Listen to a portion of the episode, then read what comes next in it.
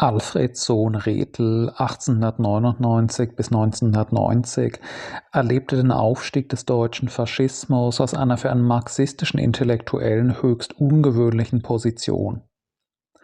Als Spross einer großbürgerlichen Künstler- und Gelehrtenfamilie spezialisierte er sich als junger Mann auf ökonomischer Studien und wurde dabei Kraft intellektueller Überzeugung Marxist, ohne aber organisierter politischer Aktivist zu werden. Dadurch, dass seine marxistischen Überzeugungen eine Art Privatgeheimnis Sohn Rethels blieben, konnte er in intimen Kontakt mit führenden Kreisen der deutschen Bourgeoisie geraten und 1931 wissenschaftlicher Mitarbeiter am Berliner Mitteleuropäischen Wirtschaftstag werden, einem einflussreichen Lobbyverband vor allem des industriellen deutschen Großkapitals. Außerdem rückte er in die Redaktion der Deutschen Führerbriefe auf. Der Name hatte nichts mit Hitler zu tun. Sie waren schon 1928 als ein nicht öffentliches internes Korrespondenzorgan für einen ausgewählten Kreis von etwas über 1000 Führungskräften der bürgerlichen Eliten in Deutschland gegründet worden. Spitzenmanager aus Industrie- und Finanzwesen, Reichswehrgenerale, hohe Verwaltungsbeamte, hohe Verbandsfunktionäre der agrarischen Großgrundbesitzerlobby und so weiter. Auch nach der Machtergreifung der Nazis 1933 blieb seine Stellung vorerst unangetastet. Erst Ende 1933 musste er, nachdem er der Gestapo verdächtigt worden war, seinen Posten räumen und 1936 ins Exil nach England fliehen. Ob Sohn Rethel nun tatsächlich aus Forschungsinteresse auf seiner Stellung der Höhle des Löwen ausharrte, wie von ihm behauptet, oder nicht doch aus Opportunismus, so oder so ist es doch wohl einzigartig, dass ein theoretisch versierter Marxist die Hinwendung der deutschen Bourgeoisie zum Faschismus und ihr Verhalten nach dessen Etablierung in so hautnahem, vertraulichem Kontakt mit ihren führenden Kreisen miterlebte und davon Bericht erstatten konnte. Im Exil schrieb er in den 30er und 40er Jahren diese aus seinen Beobachtungen gewonnenen, erst 1973 veröffentlichten Reflexionen über den Charakter, die Funktion und gesellschaftliche Grundlage des deutschen Faschismus. Was ist nun für Sohn Rethel die Wurzel des Faschismus? Natürlich die 1929 begonnene Weltwirtschaftskrise. Der Faschismus ist ein Verzweiflungsmanöver des Bürgertums, in seiner bisher schwersten Krise das kapitalistische System zu retten, wenn die erprobten bisherigen Methoden nicht mehr ausreichen, um Kapitalakkumulation und politische Stabilität der bürgerlichen Klassenherrschaft zu sichern. Soweit so banal basismarxistisch. Das Originelle an Sohn Rethels Analyse ist nun, dass er den Faschismus nicht als Projekt des fortgeschrittensten Monopolkapitals betrachtet, wie die übliche orthodoxe Interpretation, sondern als Projekt gerade der rückständigeren, weniger wettbewerbsfähigen, schwächeren Fraktionen des Kapitals in Ländern mit dünner Kapitalbasis. Der Faschismus sei unattraktiv für die Bourgeoisie eines Landes mit sehr starker Kapitalbasis, wie den USA oder Großbritannien, und innerhalb eines Landes mit schwacher Kapitalbasis wie dem Deutschland der Zwischenkriegszeit sei er vergleichsweise unattraktiv für die modernsten, am stärksten rationalisierten, wettbewerbsfähigsten Teile des Kapitals, wie die vor 1933 weltmarktführende deutsche elektrische und chemische Industrie, AEG, Siemens, Agfa und so weiter. Dagegen sehr attraktiv für die in der Krise vergleichsweise wenig wettbewerbsfähige und ungenügend rationalisierte Schwerindustrie, Krupp, Thyssen und so weiter. Warum ist das laut Rethel, Sohn Rethel so? Die Weltwirtschaftskrise führte dazu, dass quasi alle bedeutenden Länder zu protektionistischer Schutzzollpolitik übergingen, sich in ökonomisch voneinander isolierten Zollräumen einigelten, internationaler Kapital- und Warenverkehr weitgehend zum Stillstand kam.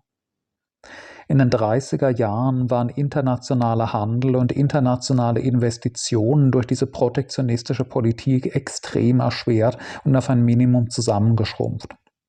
In den USA und Großbritannien gelang mit dieser Politik im Laufe der 30er Jahre auch tatsächlich ein bescheidener wirtschaftlicher Wiederaufschwung.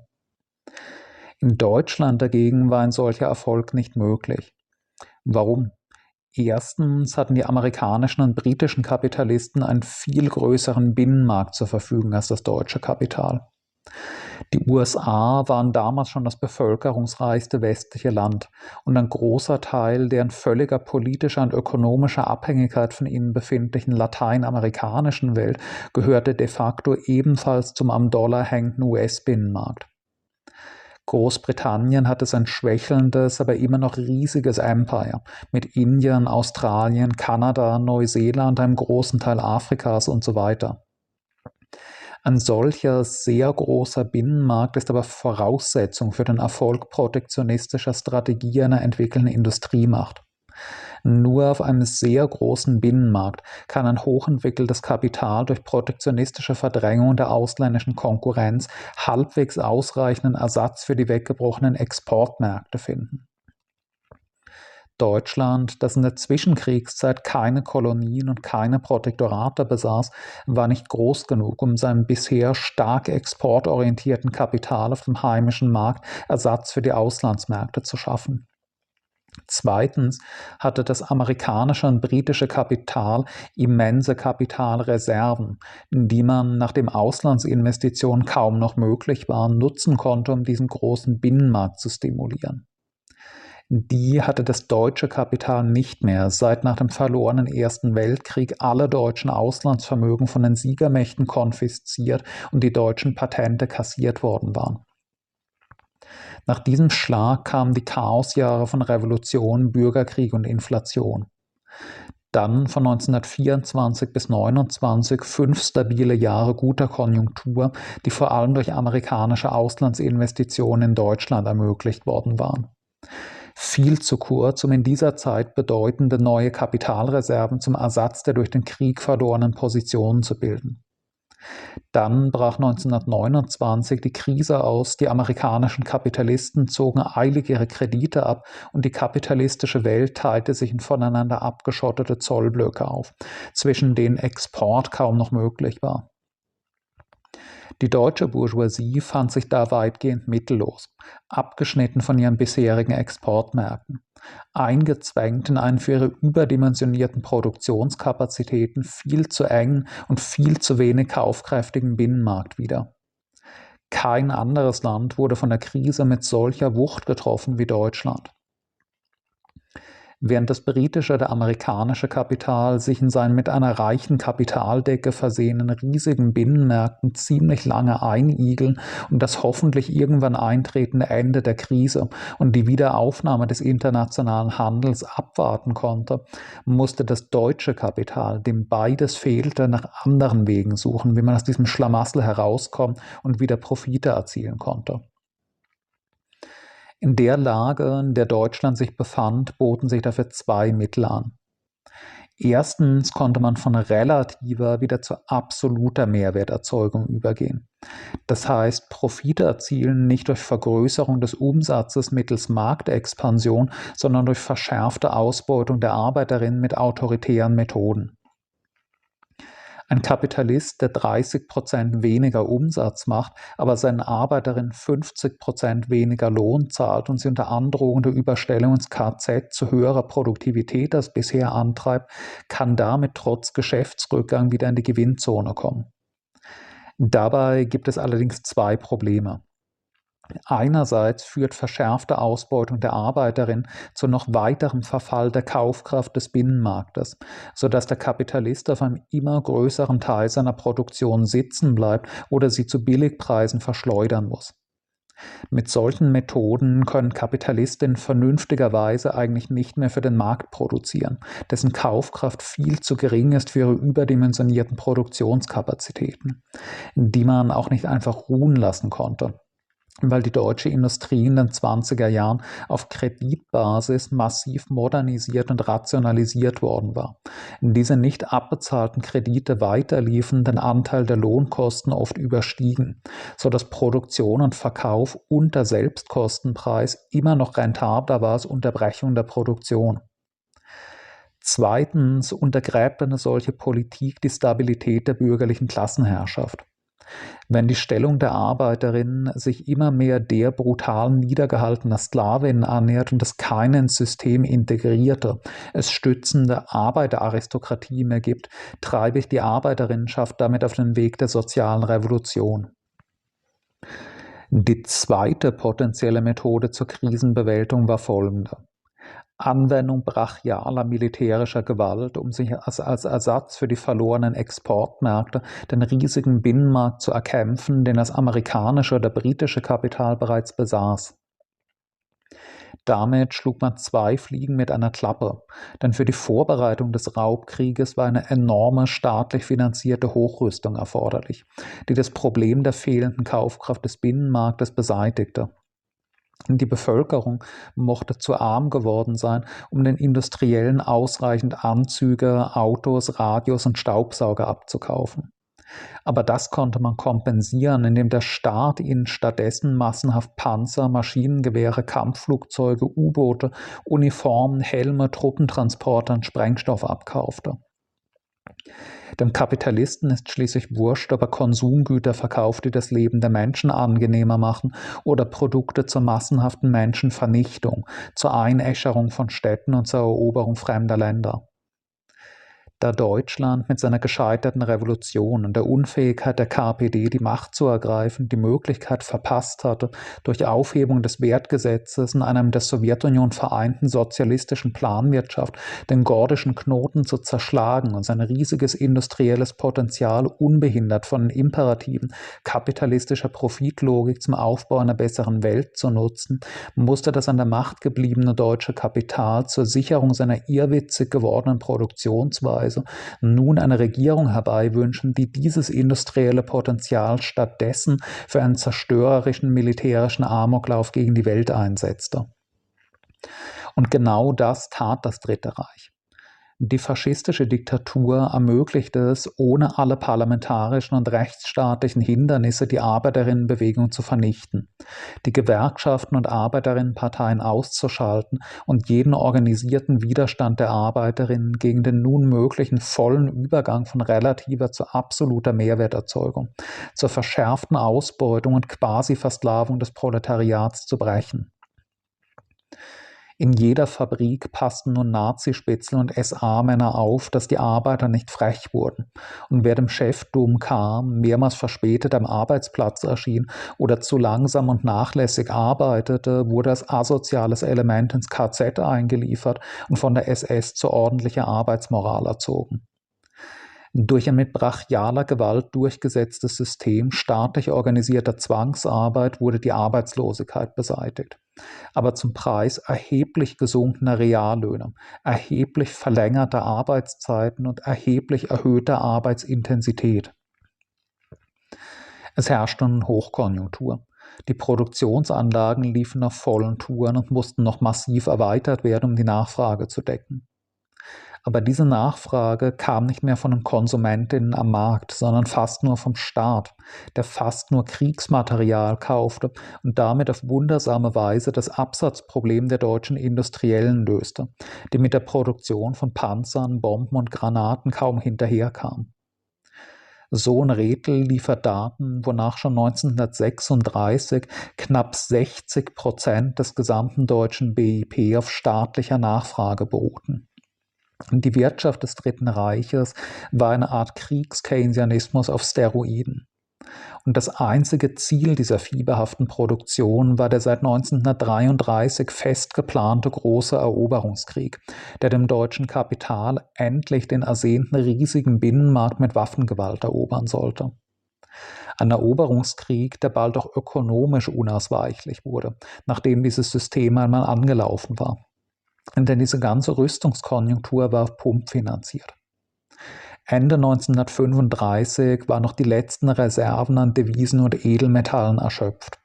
Die Bezahlung der Rüstungsproduzenten erfolgte nun über ein kompliziertes System der Kreditinflationierung, das zu realer Hyperinflation der Reichsmark und allgemeinem Bankrott führen musste, sobald das Vertrauen der Kapitalisten schwand, dass es dem Staat gelingen würde, sich wieder in Besitz realer Werte zu setzen, was nur durch Eroberung und Ausplünderung der besiegten Länder möglich war. Vorläufig behielten die von der Reichsbank gedruckten Banknoten ihren durch staatliche Preisregulation garantierten Wert und wurden als Zahlung angenommen. Aber sie mussten bald zu wertlosem Papier werden, wenn die Nazis sie nicht durch etwas Handfesteres zu decken wussten. Nach der Annexion Österreichs und Tschechiens 1938-39 war das erste, was die Nazis taten, alle Devisen und jedes Gramm Gold, dazu geraubte Kunstobjekte und alles sonstige in diesen Ländern auffindbare zusammenzuraffen, was man auf dem Weltmarkt einsetzen konnte, um das System noch etwas verlängern zu können. Lange würde das aber nicht mehr gehen. Entweder musste man jetzt bald den Krieg beginnen, in Gewinn und durch Ausplünderung des Kontinents alle Schulden begleichen, oder Staatsbankrott und allgemeinen ökonomischen Kollaps nach dem Zusammenbruch dieses Scheinbooms auf Pump erwarten. Dieses von den Nazis geschaffene System war zwar kapitalistisch insofern, als in ihm Privateigentum an Produktionsmitteln herrschte und Kapitalisten von der drastisch verschärften Ausbeutung von Lohnarbeiterinnen lebten. Aber eine Marktwirtschaft war es nach Sohn Redl paradoxerweise eigentlich nicht mehr. Die Kapitalisten produzierten in erster Linie nicht mehr für den ausgetrockneten, komatösen Markt sondern zum allergrößten Teil für den Staat als einzigem Abnehmer. Sie produzierten das, was der Staat in seinen Vierjahresplänen vorschrieb, in der vom Staat festgelegten Menge und Qualität. Der Staat bestimmte über die Verwendung aller Devisen, regelte quasi den gesamten Außenhandel und legte fest, welchem Unternehmen welche Menge an Rohstoffen zugeteilt wird. Sicher, die Kapitalisten machten dabei fantastische Gewinne und mussten sich wegen der garantierten staatlichen Abnahme ihrer gesamten Produktion keinerlei Sorgen um den Absatz ihrer Produkte mehr machen. Und sicher, Staat und Kapital standen sich nicht als schroff getrennte verschiedene Akteure gegenüber, sondern staatliche Bürokratie und das Management der großen Unternehmen verschmolzen in den staatlich geschaffenen Zwangskartellen mehr oder weniger zu einer Einheit, wie Franz Neumann seinem von Sohn Redl ausdrücklich gelobten Behemoth ausführlich und überzeugend dargelegt hatte. Aber die Kapitalisten verloren ihre Autonomie und jeden Anschein ökonomischer Funktion. Es war ein irrsinniges System mit planwirtschaftlichen Zügen, in dem der Staat aber quasi die, in dem der Staat quasi die gesamte Produktion regelte und dann aber den Kapitalisten für deren Resultat einen Berg Geld aushändigte, die ohne jede eigenständige Rolle in diesem ganzen Prozess am Rand standen und zuschauten. Der faschistische Staat musste planwirtschaftliche Züge annehmen, um die kapitalistische Produktionsweise im Zeitalter der Krise retten zu können. Dabei aber die Kapitalisten ihre Autonomie berauben und demonstrativ offenlegen, wie völlig überflüssig sie eigentlich geworden waren. War das Dritte Reich also die Diktatur des Monopolkapitals? War der Faschismus dessen eigenes Projekt? Personell sicher nicht. Die Nazi-Bewegung bestand nicht aus lauter Bourgeois. Ihre soziale Grundlage war das vom technisch-ökonomischen Fortschritten seiner wirtschaftlichen Existenz bedrohte Kleinbürgertum. Das betont auch Sohn Rethel. Die Masse der Nazis kam aus dem kleinen und mittleren Bauerntum, aus den Reihen der kleinen Einzelhändler, der Handwerksmeister, dem ganzen rückständigen Kleinbürgertum, das, das mit dem durchrationalisierten, technisierten großen Kapital nicht mehr konkurrieren konnte und sich nach Wiederherstellung der guten alten Zeit sehnte, ergänzt durch lumpenproletarische Desperados, die nichts zu verlieren hatten und hofften, in den Reihen einer revolutionär anmutenden, radikalen Massenbewegung irgendeine Stellung zu erobern. Die Bourgeoisie, eine kleine Minderheit der Bevölkerung, bildete nicht die faschistische Bewegung, aber sie brauchte sie da sie viel zu klein zur direkten persönlichen Herrschaftsausübung war, brauchte die Bourgeoisie zur Sicherung ihres Systems eine nicht aus Bourgeois bestehende Massenbewegung, die für die Erhaltung dieses Systems breite Zustimmung in unterbürgerlichen Schichten generieren konnte.